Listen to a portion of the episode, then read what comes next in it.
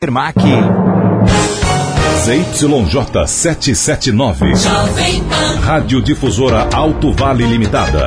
620 kHz. Esta é a Jovem Pan News, Rio do Sul. A rede da informação.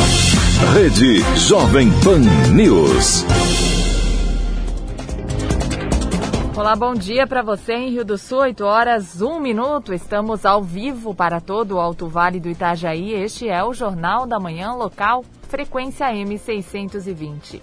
Hoje é quinta-feira, dia 18 de março de 2021. 25 graus é a temperatura neste momento na capital do Alto Vale. Você confere no Jornal da Manhã de hoje, após reunião com o ministro da Saúde, governadores do sul do país vão unificar gestão da pandemia.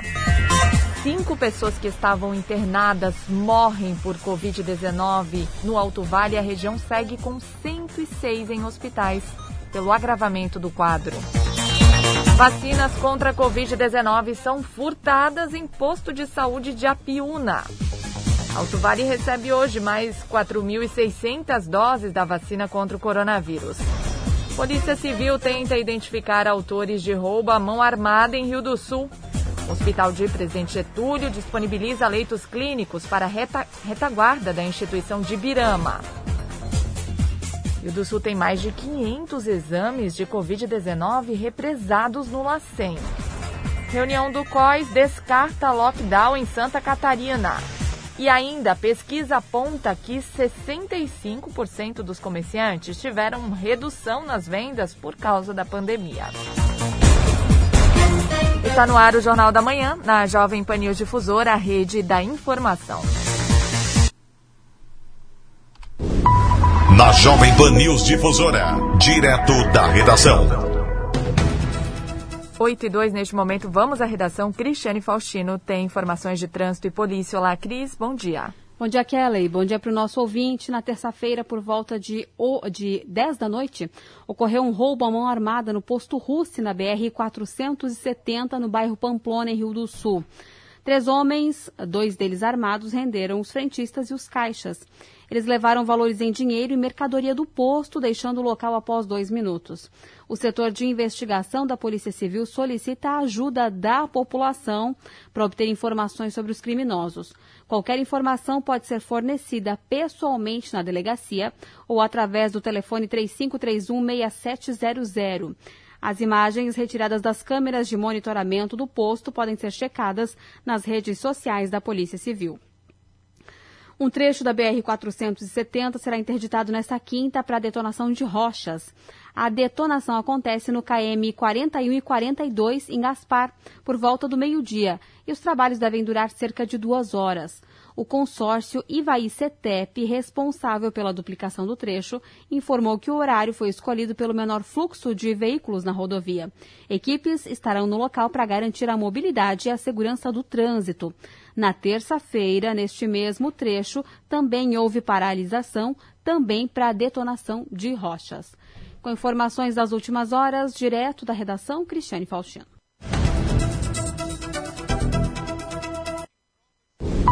Jornalismo com responsabilidade. Informações direto da redação. Rede Jovem Pan News. 8 horas 4 minutos. A Prefeitura de Apiúna registrou um boletim de ocorrência após confirmar o furto de vacinas contra a Covid-19 em um posto de saúde do município. Segundo o prefeito da cidade de Apiúna, Marcelo Doutel da Silva, um frasco com 10 doses da vacina Coronavac foi furtado de um posto de saúde de Apiúna. Servidores sentiram falta do imunizante e chamaram a Polícia Civil.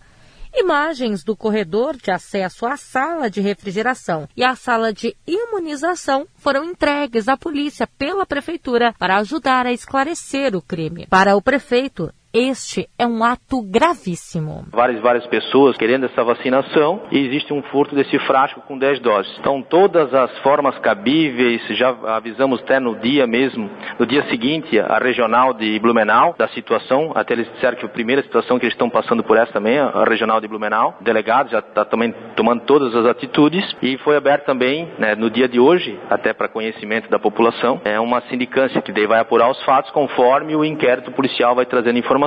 Caso seja algum funcionário público, a gente vai tomar as atitudes mais rigorosas que existem. Porque como prefeito, digo para cada um de vocês, é, olha tudo que estamos vivenciando. Não é só uma questão de um furto, é um crime contra o município, um crime contra a saúde, um crime contra o país. Então, no mínimo, essa pessoa, no meu ponto de vista, tem que pegar uma cadeia. Já é conta-gota a vacinação. Então, ela está tirando a oportunidade de outra pessoa estar tá sendo vacinada. E se essa pessoa que não recebeu a vacina contrai alguma doença? Isso é uma questão até de pode é um crime não só de furto. Eu acredito que um crime até pode um assassinato nesse sentido. A Polícia Civil continua na investigação do caso, ouvindo o depoimento dos profissionais. O prefeito explica que reforçou a segurança na sala de vacinação. Marcelo Doutel da Silva ainda alerta os outros prefeitos da região sobre esta possibilidade. Mas o que a gente quer no momento, seja identificada identificada a pessoa para uma segurança até para nós e para a gente conseguir continuar dando o trabalho da vacinação mais breve. Esperamos que esse caso seja solucionado e que não ocorra mais nem no nosso município e nem em um outro do país, né? Que as pessoas ah, saibam que tem critérios, é um protocolo da vacinação. Já colocamos até mais câmeras agora, até dentro da sala mesmo específica, olhando para a geladeira. É, isso é inadmissível também. Fora duas câmeras a gente já tem nas salas de acesso, da entrada da sala de vacinação. Agora colocamos uma específica olhando para a geladeira. Então a gente espera que ele solucione esse problema o mais breve possível. De acordo com o prefeito de Apiúna, o município mantém a transparência no recebimento e a aplicação das doses de vacinas contra o coronavírus. acreditamos que o objetivo desse furto foi para vacinar alguém e pular o critério do protocolo do Ministério da Saúde. A gente está fazendo toda a vacinação com toda a transparência, a gente está com sempre 100% sendo vacinado conforme vai vindo o protocolo do Ministério da Saúde e acontece esse, não vou dizer nem um imprevisto, essa tragédia para o município, uma perca de 10 doses de vacina que seriam, podia ser 5 pessoas vacinadas. Para um município de 10 mil habitantes, cinco pessoas é muito. Então, por isso que a gente fez questão de fazer uma live, explicar para a população, mostrar essa transparência, toda a imprensa a gente está avisando também, para até uma questão de pressionar para o mais breve possível a Polícia Civil estar tá identificando realmente quem fez isso com o município de Apiúna. Da Central de Jornalismo, Lene Junsec.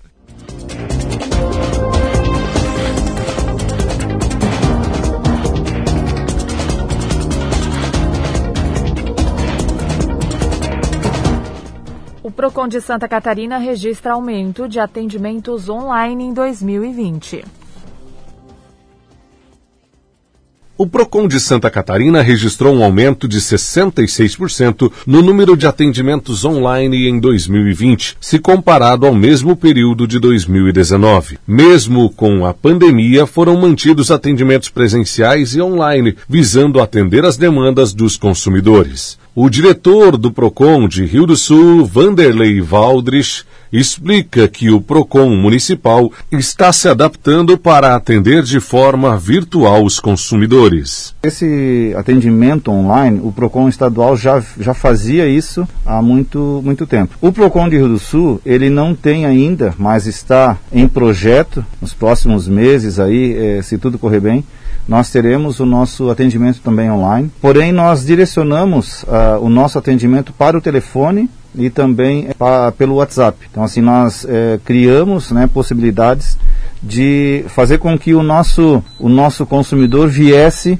o menos possível na, na, na nossa sede, né? que, ele, que ele transitasse o menos possível até por conta é, de números que nós apresentamos aqui para você também, 69,4% né, da, do público que, que vem até o PROCON são de idosos. Né? Então, na, na, pesquisa que nós tínhamos feito em 2019, veja que a, a, as informações casam, né? Então, nosso público ele é na maioria idosos, e justamente a, o grupo maior de risco que nós tínhamos desde o início da, da pandemia. Então nós é, estamos é, trabalhando justamente isso, né, para é, intensificar o atendimento via telefone, mandar documentos pelo, pelo WhatsApp ou receber documento pelo WhatsApp, para que nós possamos neutralizar, nós não, não conseguiremos, mas minimizar então essa, essa presença física na nossa sede. Da Central de Jornalismo, Alex Policarpo. Em Rio do Sul, 8 horas 10 minutos, 25 graus é a temperatura, tempo nublado neste momento. Na Jovem Pan News Difusora, a previsão do tempo com o meteorologista Leandro Puchalski. Bom dia, bom dia para todos os ouvintes aqui da Jovem Pan. Quinta-feira com nebulosidade ainda predominando, durante boa parte do dia.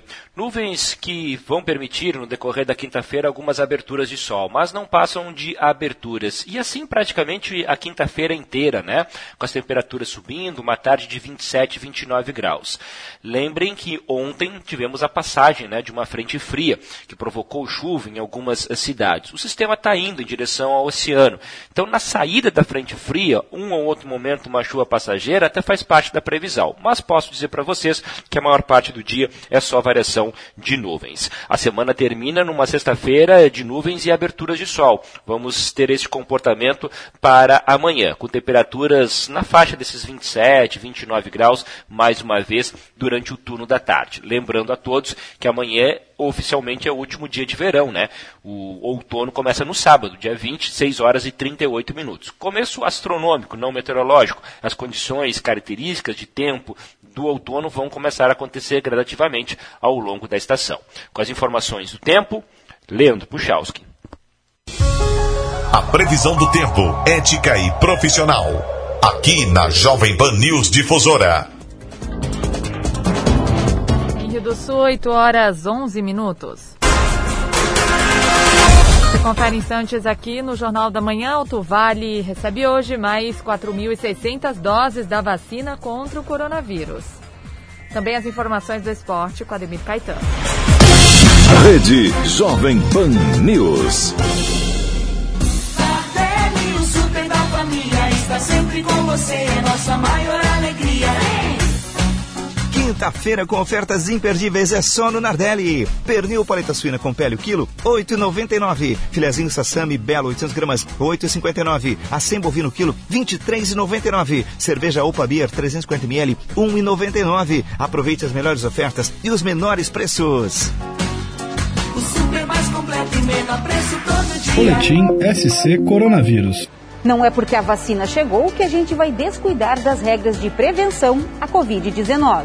Enquanto Santa Catarina coloca em prática o plano de imunização, continue praticando os protocolos como o uso de máscara, a higienização das mãos e objetos e o distanciamento social. Todos serão vacinados.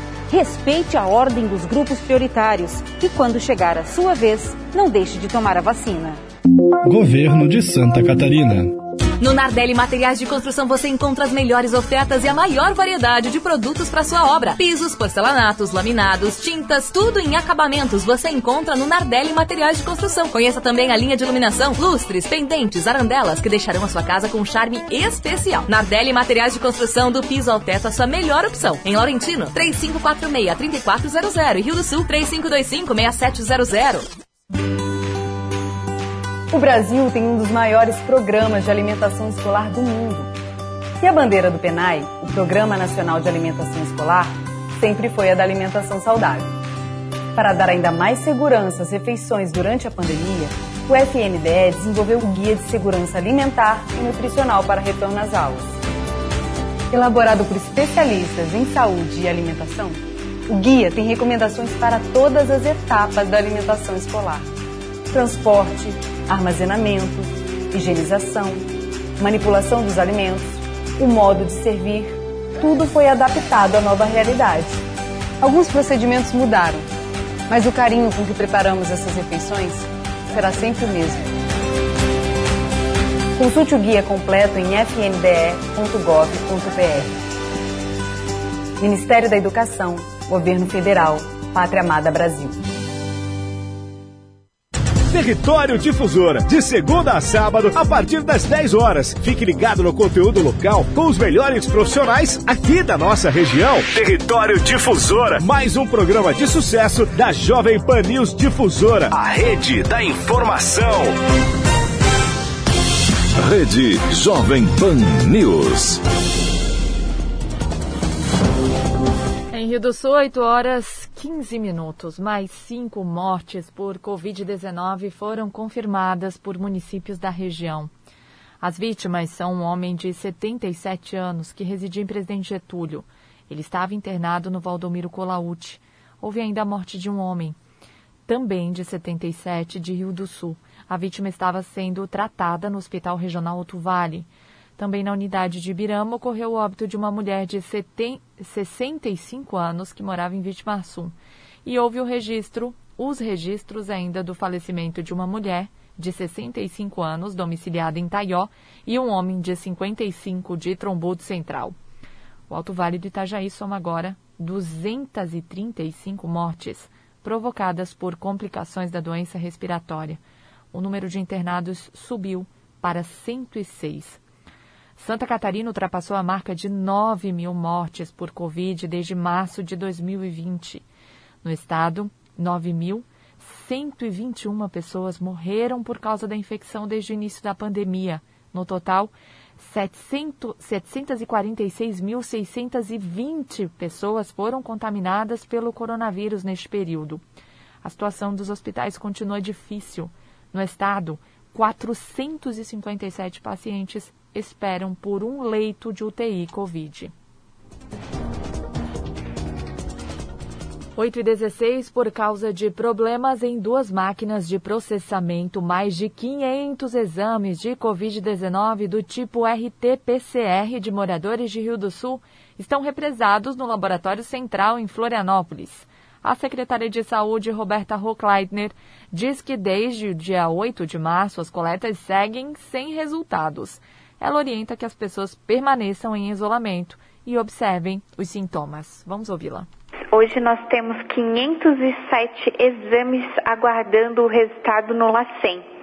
Fomos informados pela Secretaria de Estado que o LACEN está com problema em duas máquinas que fazem é, esses exames, que realizam esses exames, né? E no estado todo tem 6.700 exames aguardando por resultado. Os últimos resultados saíram no dia 8 de março. Desde então, todas as nossas coletas diárias estão represadas no LACEN. E aí, como é que fica a pessoa que está aguardando o resultado, Roberta? Qual é a orientação que a secretaria repassa? Esses pacientes devem permanecer em isolamento conforme o atestado médico. Se ele não tiver mais sintomas quando completar os 10 dias de isolamento, mesmo que ele não tenha o resultado, ele pode retornar ao trabalho. Mas se ele tiver qualquer sintoma ainda, ele deve procurar atendimento médico para um novo atestado. Nossos pacientes, é, eles são acompanhados pelo setor de epidemiologia, a gente faz a, ligação para o paciente, ver se ele está bem, né? Se ele tiver um quadro de pior, é orientado então para procurar atendimento, que talvez ele precise de mais algum outro medicamento ou algum outro acompanhamento, então a gente pede para que os nossos pacientes fiquem em casa, em isolamento, para evitar a contaminação de outros pacientes a gente pede para que toda a população colabore com a gente, que faça o isolamento correto. Se esse paciente é suspeito ou positivo e ele tiver uma consulta de especialista na policlínica, a gente pede para que ele entre em contato. Essa consulta vai ser remarcada, ele não vai perder, mas que ele não venha para cá suspeito ou positivo para evitar a contaminação dos outros pacientes que estão aqui, né?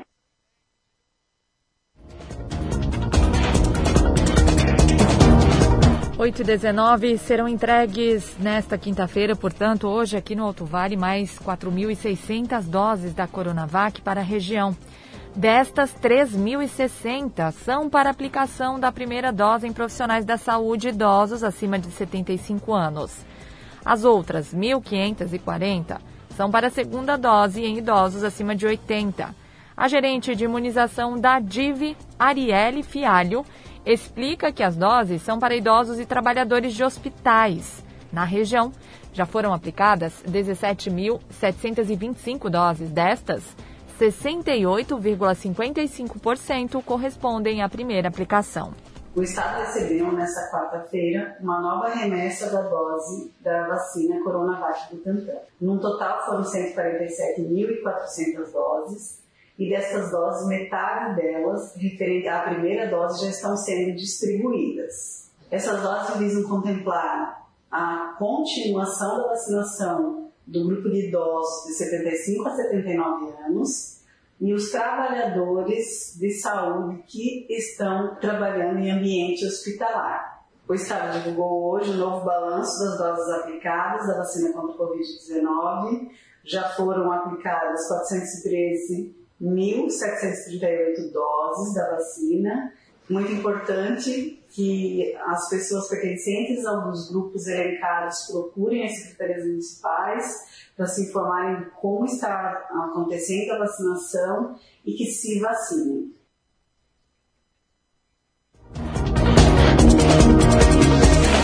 O Centro de Operações de Emergência em Saúde, o COIS, des descartou o lockdown neste momento em Santa Catarina, mas propôs novas ações para deter o contágio no estado em reunião ampliada realizada ontem. A proposta agora será encaminhada ao governador Carlos Moisés para deliberação.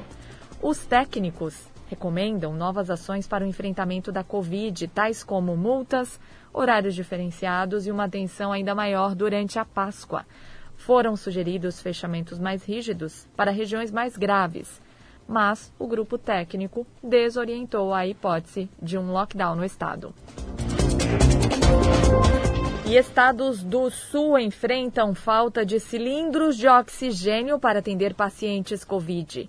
Em reunião com o novo e o ex-ministro da Saúde, os três governadores do Sul pediram que o Ministério compre cilindros para enviar conforme demanda dos estados e se uniram para comprar ainda outros insumos, como itens do kit de intubação, que também estão em falta. Os três estados do Sul, que nos últimos dias vêm registrando recorde de casos e mortes por Covid-19, compartilham, além da falta de leitos de UTI, também a falta de insumos para atender os pacientes, além de itens do kit intubação como anestésico, por exemplo, falta cilindros para oxigênio. Os governadores do Paraná, Rio Grande do Sul e Santa Catarina se reuniram pessoalmente na Casa da Agronômica em Florianópolis na tarde desta quarta-feira para encontrar soluções para os problemas comuns da reunião também participaram virtualmente o novo e o ex-ministro da Saúde. O governador do Rio Grande do Sul, Eduardo Leite, salientou que é preciso contar com a indústria nacional para produzir mais cilindros. Na questão oxigênio, não se identifica em primeiro momento um problema no abastecimento do oxigênio, o problema está, por exemplo, no cilindro. O ministro nos apresentou já um ponto de contato que está articulando nesse sentido, porque tem que haver, uma, inclusive, uma provocação da indústria nacional no sentido de intensificar e procurar os caminhos possíveis para a fabricação dos cilindros. O governador Ratinho Júnior do Paraná reforçou que os governadores pediram que o Ministério da Saúde faça um estoque regulador de cilindros. Diferente do que aconteceu no Amazonas, lá tinha problema de produção de oxigênio. Os três estados não têm problema de produção. O que colocar dentro do cilindro, é, existe as fábricas que podem suportar. O problema realmente é o cilindro. Por isso, a conversa com o ministro Pazuello para justamente ele criar, que agora é o ministro o Marcelo, né, Queiroga está na transição, mas os dois participaram, no sentido de criar esse estoque regulador, né? Conforme vai, uma região vai precisando mais, você vai encaminhando e assim por diante. O governador catarinense Carlos Moisés da Silva ainda enfatizou que o sul do Brasil, no momento, é o epicentro da variante brasileira do coronavírus, a P1, o que justifica, segundo ele, a integração dos três estados. Nós consideramos hoje o sul é, do Brasil como epicentro, nesse momento, dessa crise, especialmente com a nova cepa do coronavírus, né, a P1, que circula praticamente 80% nos nossos estados. Então, o Ministério reconhece que nós somos, de fato, o epicentro da crise, reconhece que, por mais que se avance em ações de contenção, seja de restrição de atividades, coordenando com as ações de avanço na saúde, o que se apresentou hoje para nós é uma nova doença, de fato, se nós compararmos com o ano passado. Os estados combinaram também que vão integrar os seus sistemas de regulação, o que pode permitir, por exemplo, que seja realizada a transferência de pacientes de regiões fronteiriças para hospitais mais próximos não necessariamente dentro do seu próprio estado. A gente integra nesse momento sistemas para que a gente possa compartilhar através de uma central de regulação única, tanto para ajuda mútua entre os três estados, como também para ajuda aos demais estados brasileiros. A imunização mais rápida possível da população também é uma das estratégias dos três governadores do Sul. Eles prometem intensificar contatos com laboratórios responsáveis pela fabricação de vacinas. Reafirmaram ter recursos separados para a aquisição, porém defenderam que outras alternativas só devem ser tomadas se o Ministério da Saúde falhar na execução do Plano Nacional de Imunização e alertaram que falta vacina no mercado mundial para comprar. De Florianópolis, da Rede de Notícias Acaerte, Patrícia Gomes.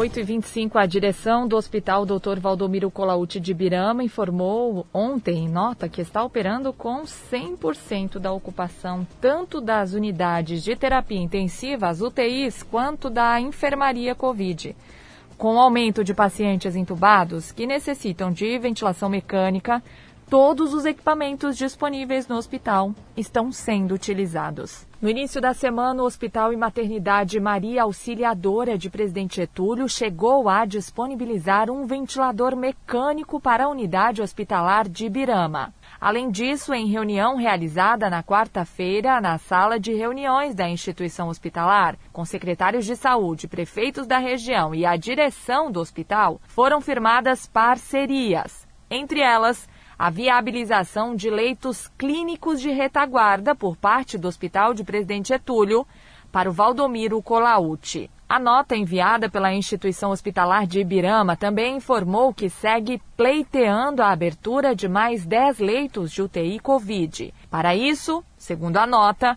houve o chamamento de 21 enfermeiros, 13 técnicos de enfermagem, 4 fisioterapeutas e 9 médicos. Destes, assumiram o cargo apenas 5 enfermeiros, 4 técnicos de enfermagem, dois fisioterapeutas e cinco médicos. Serão abertos, então, novos processos seletivos com o objetivo de suprir a demanda necessária. Com as contratações concluídas, também serão disponibilizados ventiladores mecânicos, monitores, materiais e insumos para auxiliar no enfrentamento à pandemia pela Covid-19, fecha a nota do Hospital Dr. Valdomiro Colauti. Da Central de Jornalismo, Kelly Alves.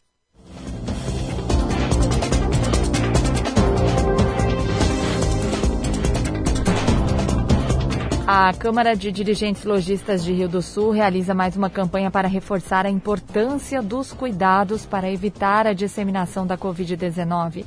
O vice-presidente Rafael Moser comenta que a entidade teme um novo lockdown e o impacto do fechamento dos pequenos ne negócios.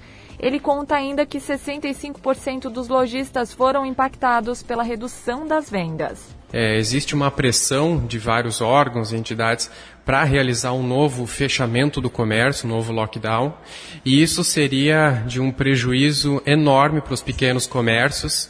A, a, CDL, em vista disso, lançou novamente né, mais uma campanha para tentar reforçar eh, esses cuidados e tentar evitar o novo fechamento das lojas.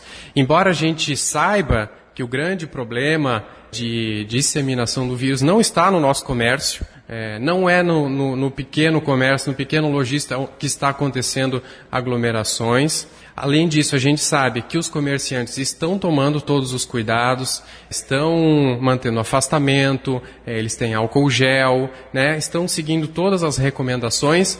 Mesmo assim, a gente ainda reforça mais uma vez para tomar esses cuidados, que é o que está ao nosso alcance. A CDL está fazendo também o que pode através da FEComércio para tentar evitar no governo do estado que aconteça um novo lockdown e pedindo mais uma vez que todos os lojistas e toda a população reforce os cuidados nesse momento difícil que a gente está passando. Os comércios já estão com grande prejuízo, né? Essa pandemia que já se estende por um ano.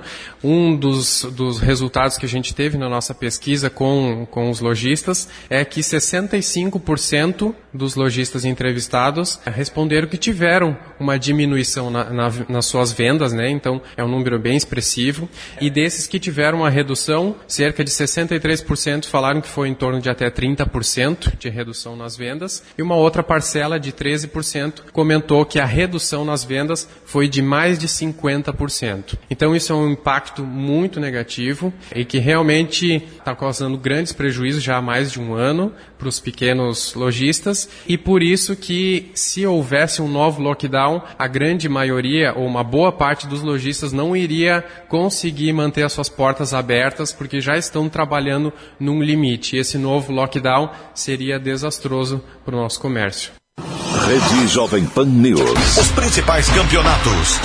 As disputas esportivas. Os destaques do Alto Vale. Aqui na Jovem Pan News Difusora. Esporte.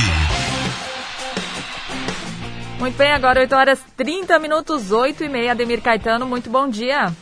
Bom dia, bom dia, Kellen. Os nossos ouvintes estamos chegando com informações. Olha, a Liga dos Campeões ontem tivemos dois jogos da volta. O Bayern de Munique venceu a Lazio por 2 a 1 Já tinha vencido o primeiro confronto por 4 a 1 e passou para as quartas de final. No outro jogo de ida, o Chelsea venceu o Atlético de Madrid por 1 a 0 e ontem confirmou, jogando em casa, Chelsea 2, Atlético de Madrid está fora 0. Então teremos agora as quartas de final e onde serão realizados sorteios, né? Na, nesta próxima fase. Então, ontem finalizou as oitavas de final da Liga dos Campeões. O, a Copa do Brasil, nós tivemos jogos ontem, o Rio Branco 1, ABC também 1, o ABC se classificou. Repito, quem joga em casa tem que eh, ser o vencedor. Né? O Guarani de Sobral 1, CSA 5. O Esportivo 0, Remo 2. Classificou a equipe do Remo. O Picos 1, Atlético do Acre 0. Ainda tivemos é, o Castanhal 0, Volta Redonda 3. O Atlético lá da Bahia 0, Vila Nova 3. O Santa Cruz e Joinville ficaram no 0 a 0 E com esse empate deu Joinville. Só que o Joinville jogou com um jogador a menos. Os dois jogadores do mesmo time tentaram dar cabeçada um no outro. Que coisa, hein? E acabaram um deles sendo expulso. E o Joinville, mesmo com um a menos, conseguiu empate e conseguiu a classificação. O Galvez 1, Atlético Goianense 3. Ainda tivemos o Salgueiro 0, Corinthians 3. O Retrô eliminou o Brusque. Retrô 1, Brusque 0. Ainda ontem, a equipe do Nova Mutum 0, Tombense classificado também 0. O Caxias 0-1 para a equipe do Fortaleza. O, ontem ainda nós tivemos o Juventude 0, Operário do Paraná 2. Prossegue hoje a Copa do Brasil. Às, de, às 16 horas tem 13 contra o América Mineiro. O jogo Porto Velho Ferroviário, esse jogo não será realizado. Como eu falei ontem, alguns jogos é, seriam cancelados. Né? Este já foi, já foi um o, a tabela ainda prossegue. O Jaraguá e Manaus também jogo cancelado. O Marília e o Criciúma. Esse jogo acontece às 15h30 lá no Espírito Santo, no Kleber de Andrade. É, Gama, esse jogo aqui já foi. Hoje, o Palmas e o Havaí também o jogo está cancelado. O Futebol Clube Cascavel e Figueirense às 18 horas. Este jogo está confirmado, então, né? É, alguns jogos, claro, não serão realizados, como eu falei ontem, e outros serão realizados. Então o Figueirense joga também hoje. Como também quem joga hoje é a equipe, olhando aqui a tabela, no dia 18, nós teremos mais movimentação, né? O dois, um catarinense, então, o Figueirense joga, já o Havaí não atua. O União, União Rodonópolis e Curitiba jogarão a partir das 17h30. O Mirassol e Bragantino, pouquinho mais tarde, a partir das 20 horas, como, como o Penarol e o Ipiranga também jogarão às 15 horas, portanto, já envolvendo este jogo. O Ipiranga do Amapá e o Santa Cruz, este jogo também não vai acontecer, né? Então tem vários jogos aí que, claro, que não irão, não irão acontecer e outros vão. A Caldense e o Vasco jogam hoje, a partir das 17h30. O Goianese e o CRB, como eu falei ontem também, não irão jogar. Então são jogos né, da Copa do Brasil. Nós tivemos ontem a Libertadores. O Libertar empatou com o Universitário de Quito em 2 a 2 Tinha vencido o primeiro confronto por 1 a 0 e classificou. O... Também tivemos ontem mais um jogo.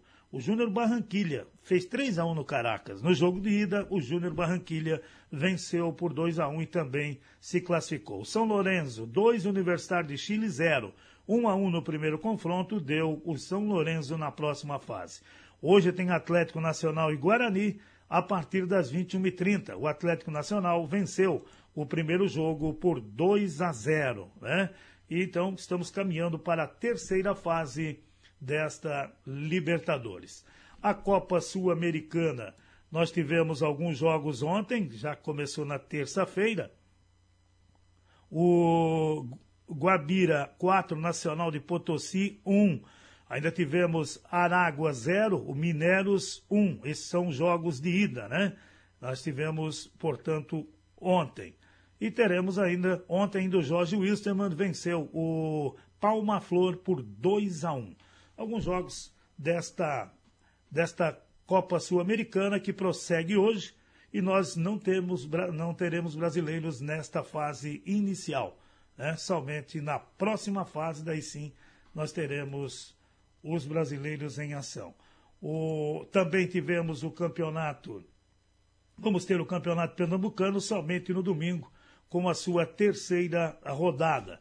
Já o campeonato carioca já começa amanhã com Flamengo e Resende, nesta quarta rodada. O restante dos jogos vão ocorrer no próximo sábado e também já no domingo. Ontem no Campeonato Baiano, o Bahia e o Vitória ficaram no 0 a 0 fechando assim esta quinta rodada e agora nós teremos a sexta, somente no final de semana. Campeonato Paulista, o jogo entre São Bento e Palmeiras ontem, esse jogo foi cancelado. E a gente fica à expectativa agora para ver o restante, né, deste da próxima rodada do, do Paulista praticamente também não teremos. O Londrina ontem um jogo isolado, o Campeonato Paranaense empatou com o Azuris em 1 a 1. Eu volto logo mais dentro do Território Difusora que começa às 10 horas. Sempre lembrando que hoje está completando um ano que eu estou apresentando o programa de casa.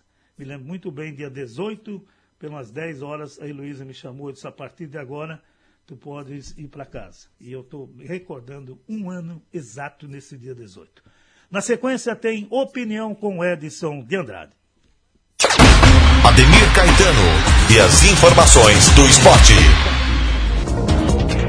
Obrigada, Ademir Caetano, pelas suas informações. Ademir Caetano, que então segue aí, como bem falou, há um ano em home office, com as informações do esporte, né, Caetano?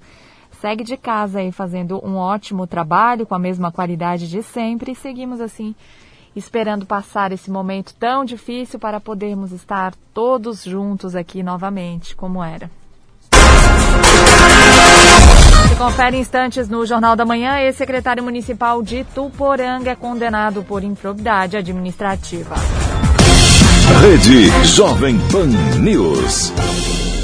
A Fermac está preparada para lhe atender com as mais diversas linhas de ferramentas, motosserras, acessórios e diversos tipos de equipamentos para uso pessoal e profissional. Além de vender grandes marcas, tem uma equipe qualificada que conhece do assunto e pode te ajudar na compra e na manutenção. Precisando de ferramentas, acessórios e muito mais? Venha para a Fermac, Alameda Aristiliano Ramos, telefone 3521 2100, 3521 2100. Ferramentas, em geral, é na Fermac. Boletim SC Coronavírus.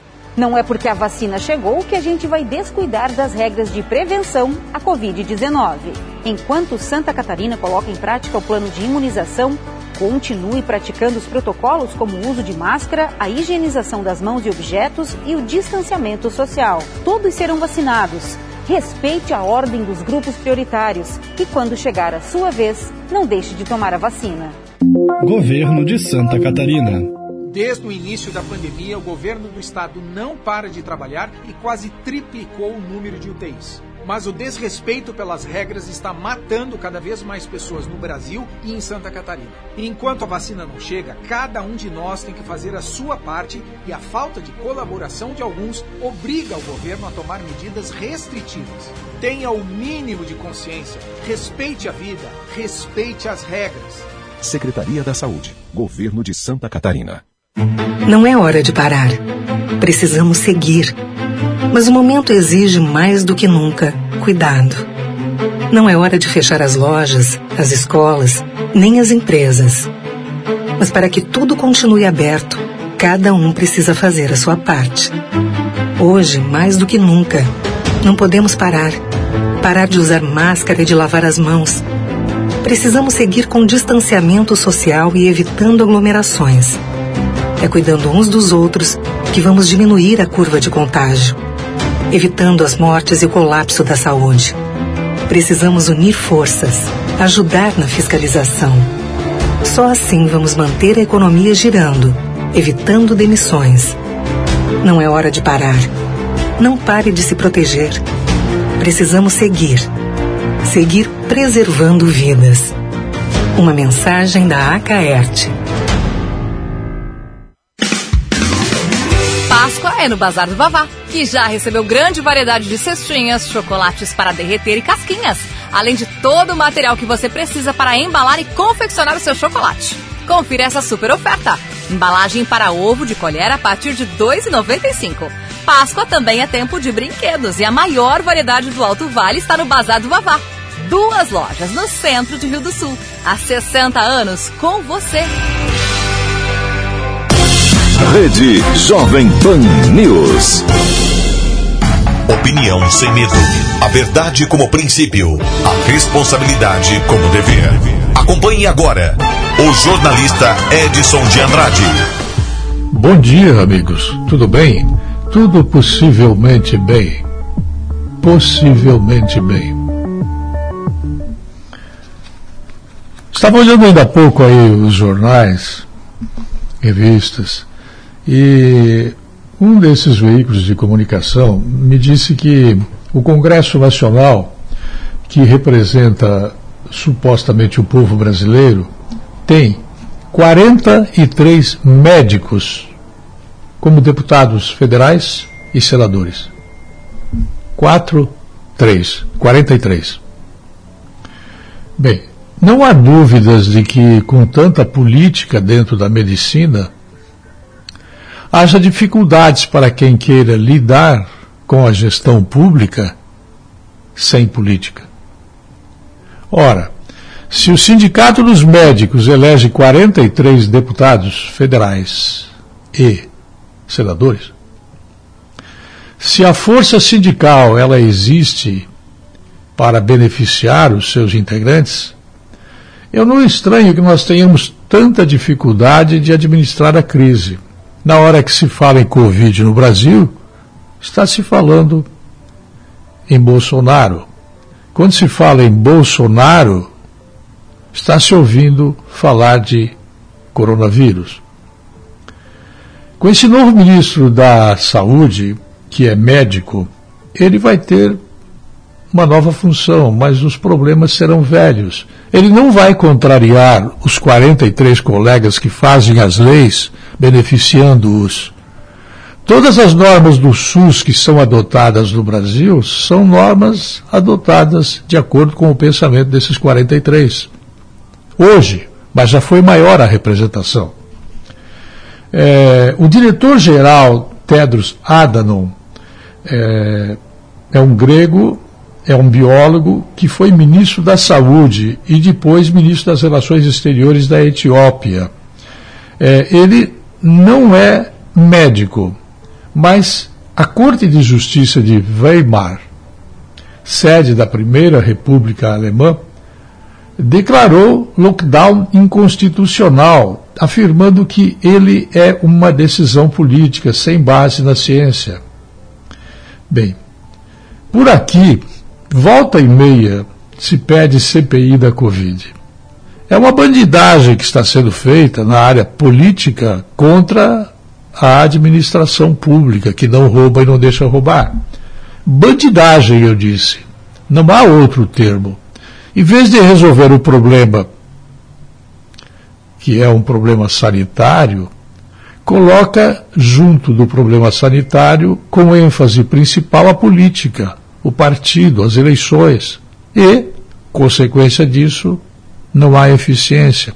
Anula a eficiência da gestão pública, seja lá quem for o presidente da República. É, se o Congresso representa o povo brasileiro, se ele representa, eu não sei responder, mas é uma pergunta que faço para você.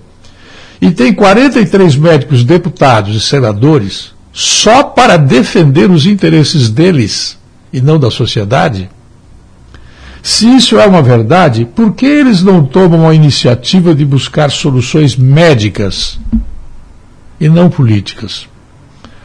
É porque não tomam a iniciativa de convidar seus colegas médicos que não tenham militância política como eles. Não é bonito tanto médico fazendo discurso, fazendo comício, fazendo política, é, elogiando ou criticando. Não, não é normal. É a liberdade de expressão, sim, mas não é normal. É, imagine se eu tivesse lá no Congresso Nacional 150 jornalistas como no passado já houve, né, trabalhando para defender os interesses e privilégios da classe. É evidente que a classe estaria super representada e não seria uma coisa equilibrada. É, convidar os médicos para que não tenham militância política, como eles, para um debate nacional sem preconceitos, em busca de uma recomendação geral que se converta em lei para combater o vírus. Por que não? Eu não sei por que, que os médicos, os 43, não conseguem convencer os seus colegas de que efetivamente precisa haver é, consenso e menos é, utilização dessa lambança da mistura da política com a medicina. É, eu leio aqui, aspas, convidem meio a meio os que ficam em casa com dipirona e os da prevenção e tratamento inicial com um coquetel de medicamentos conhecidos e baratos. Convidem, que discutam e buscam luzes, imunizados da política e das eleições. Imunizados. A crise é sanitária, nós sabemos. O presidente da República está enfrentando a crise sanitária, que não foi ele que fez. O mundo todo está assim como o Brasil, ou pior. Para ser tratada esta questão, com a ciência e com a arte dos resultados da experiência, é importante que os médicos, eles, antes de começar a falar, eles se imunizem com uma vacina contra a politicalha. É importante. É, quando se chegar a uma conclusão, que o país acabe com a política nacional, respeitando a liberdade de médicos e pacientes. Liberdade de médicos e pacientes. Porque a solução não está na política. Vejam bem, pode parecer estranho afirmar isso, mas na medicina. A medicina é que deveria estar resolvendo este problema.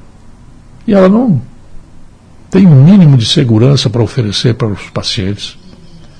Na política está só o problema. Ou vocês acham normal ter no Congresso Nacional deputados federais e senadores, 43 médicos. Eu nem vou dizer quais são os partidos deles, porque vocês ficariam assustados. E eu vou evitar de dar eh, força para essas desgraçadas situações criadas por você que elegeu tanta gente médica para colocar dentro do Congresso Nacional. Se você for olhar as câmaras de vereadores e assembleias legislativas, o quadro, se não é igual, é parecido. Vejam, a solução para o problema da, da Covid está na medicina, sim senhor.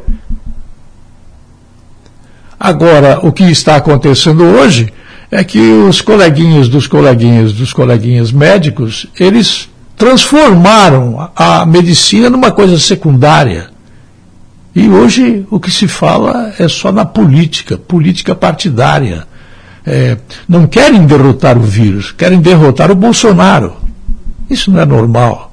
Isso é coisa de país pequeno, de gente sem leitura. Isso é coisa de cabeça podre, é, de ideologias nefastas que já destruíram muitos países no mundo. Eu volto logo mais. A linha editorial da Jovem Pan News Difusora, através da opinião do jornalista Edson de Andrade. Rede Jovem Pan News.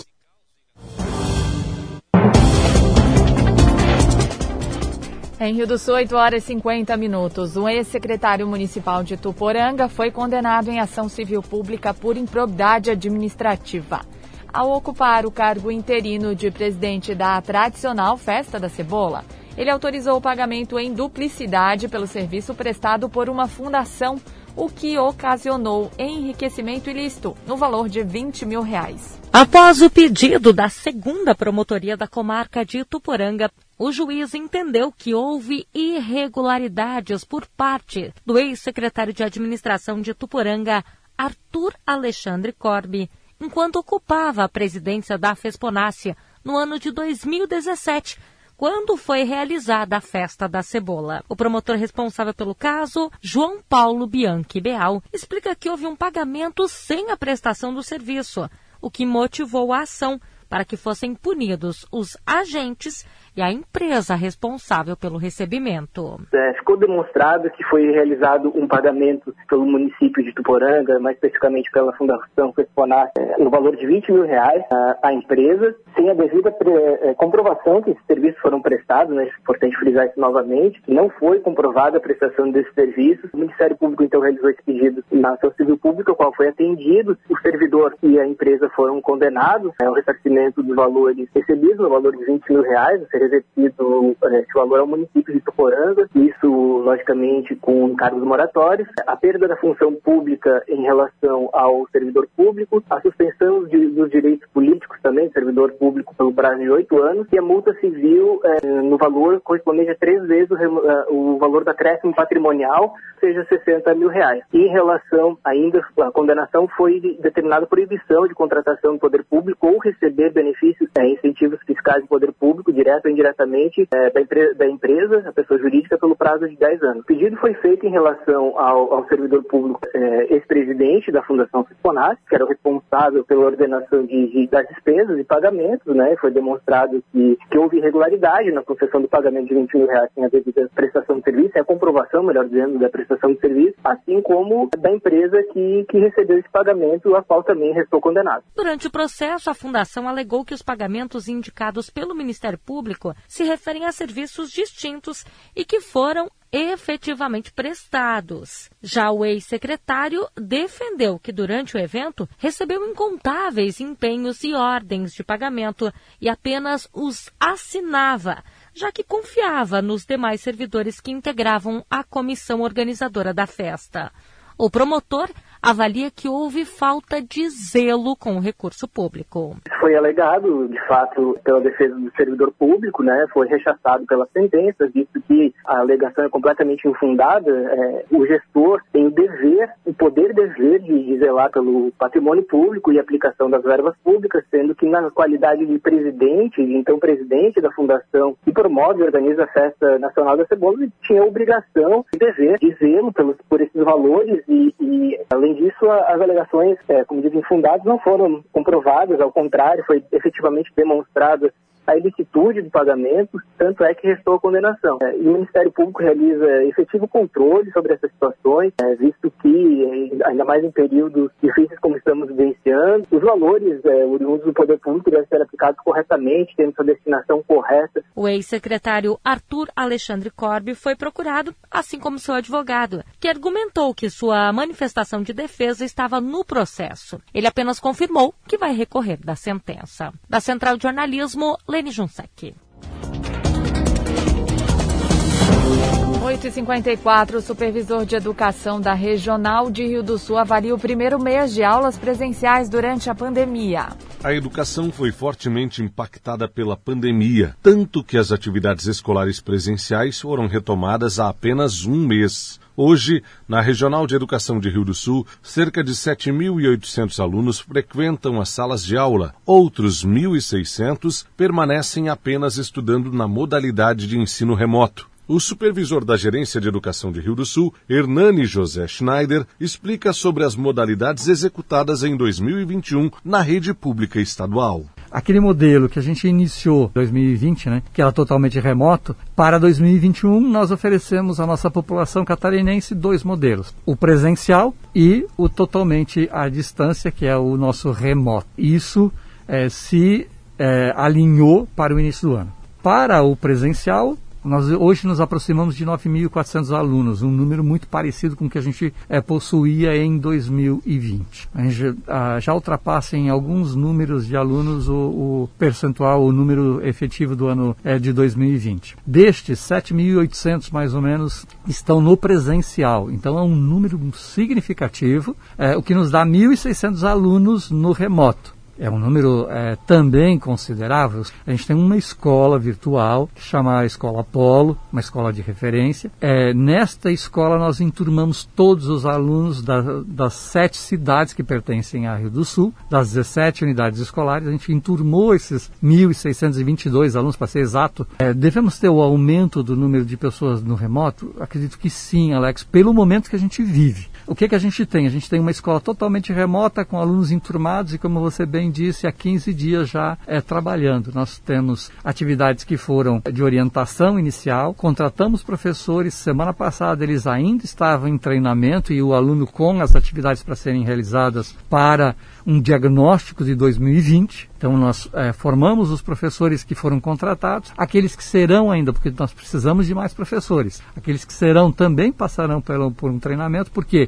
é totalmente diferente. Se o professor não passou a experiência de 2020, ele não tem como é, ainda se ambientar. Então, essa escola é totalmente virtual para 1.622 alunos hoje. E a gente tem o presencial, em que o aluno, aí, por conta da escola, o espaço físico dela, nós temos no presencial duas possibilidades. O aluno que vem todos os dias da semana e permanece todos os dias de segunda a sexta-feira. E existe um segundo modelo em que nós temos mais de 16 alunos numa mesma turma e que é, querem retornar no presencial. É, as nossas salas com 48 metros quadrados, que é a grande maioria das nossas salas, o cálculo dá 16 alunos por sala e aí você tem um número é, ideal em sala. O supervisor afirma que a avaliação deste primeiro mês de aulas presenciais é positiva. E hoje a avaliação ela é extremamente positiva quando se fala de presencial. O presencial retornou, retornou muito bem e com a qualidade daquilo que se precisava é, ser feito. Temos algumas questões a serem ajustadas? Sim, Alex. É, quais são os ajustes necessários? O primeiro deles diz respeito à, questão dos servidores. É, nós temos servidores que é, ainda estão em processo de contratação. Nós temos um sistema hoje, Alex, que faz é, essa gestão de pessoas. Existe um outro é, item que é, a dia a dia a gente tem influência, que é o professor ou o aluno que é acometido ou que está em risco. Todos os cuidados permanecem sendo tomados, tanto é que o número de alunos que apresentaram sintomas de contaminação por coronavírus variou entre 5 e 7% neste primeiro mês. E o número de professores contaminados ou com suspeita fica em torno de 2%. Da Central de Jornalismo, Alex Policarpo.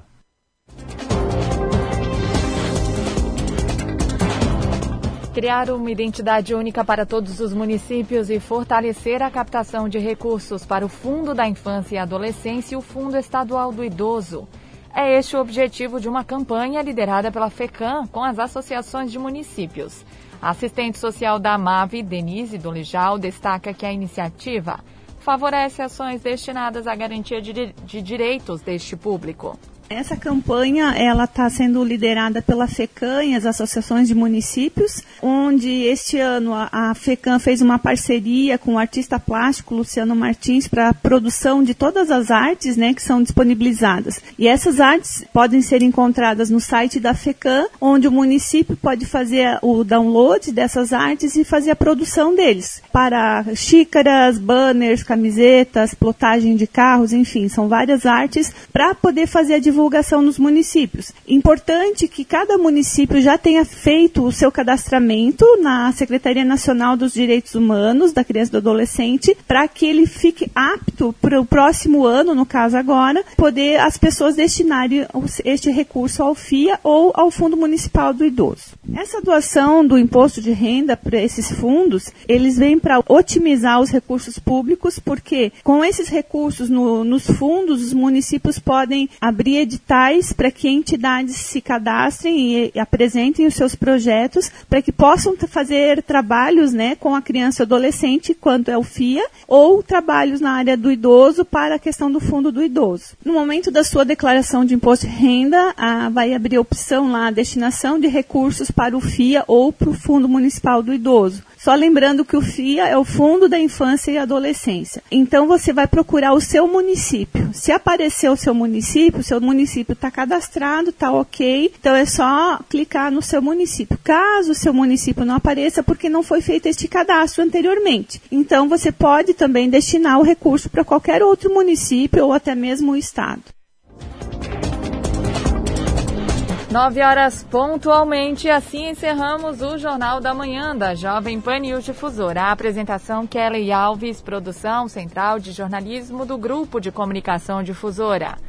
Direção executiva Humberto Wolff de Andrade, diretor-geral e jornalista responsável Edson de Andrade. As informações desta edição também ficam disponíveis no portal gcd.com.br e também no aplicativo GCD Play. Uma excelente quinta-feira. Fique agora com o Jornal da Manhã Nacional, parte 2. Eu volto amanhã. Até lá. ZYJ 779. Rádio Difusora Alto Vale Limitada. 600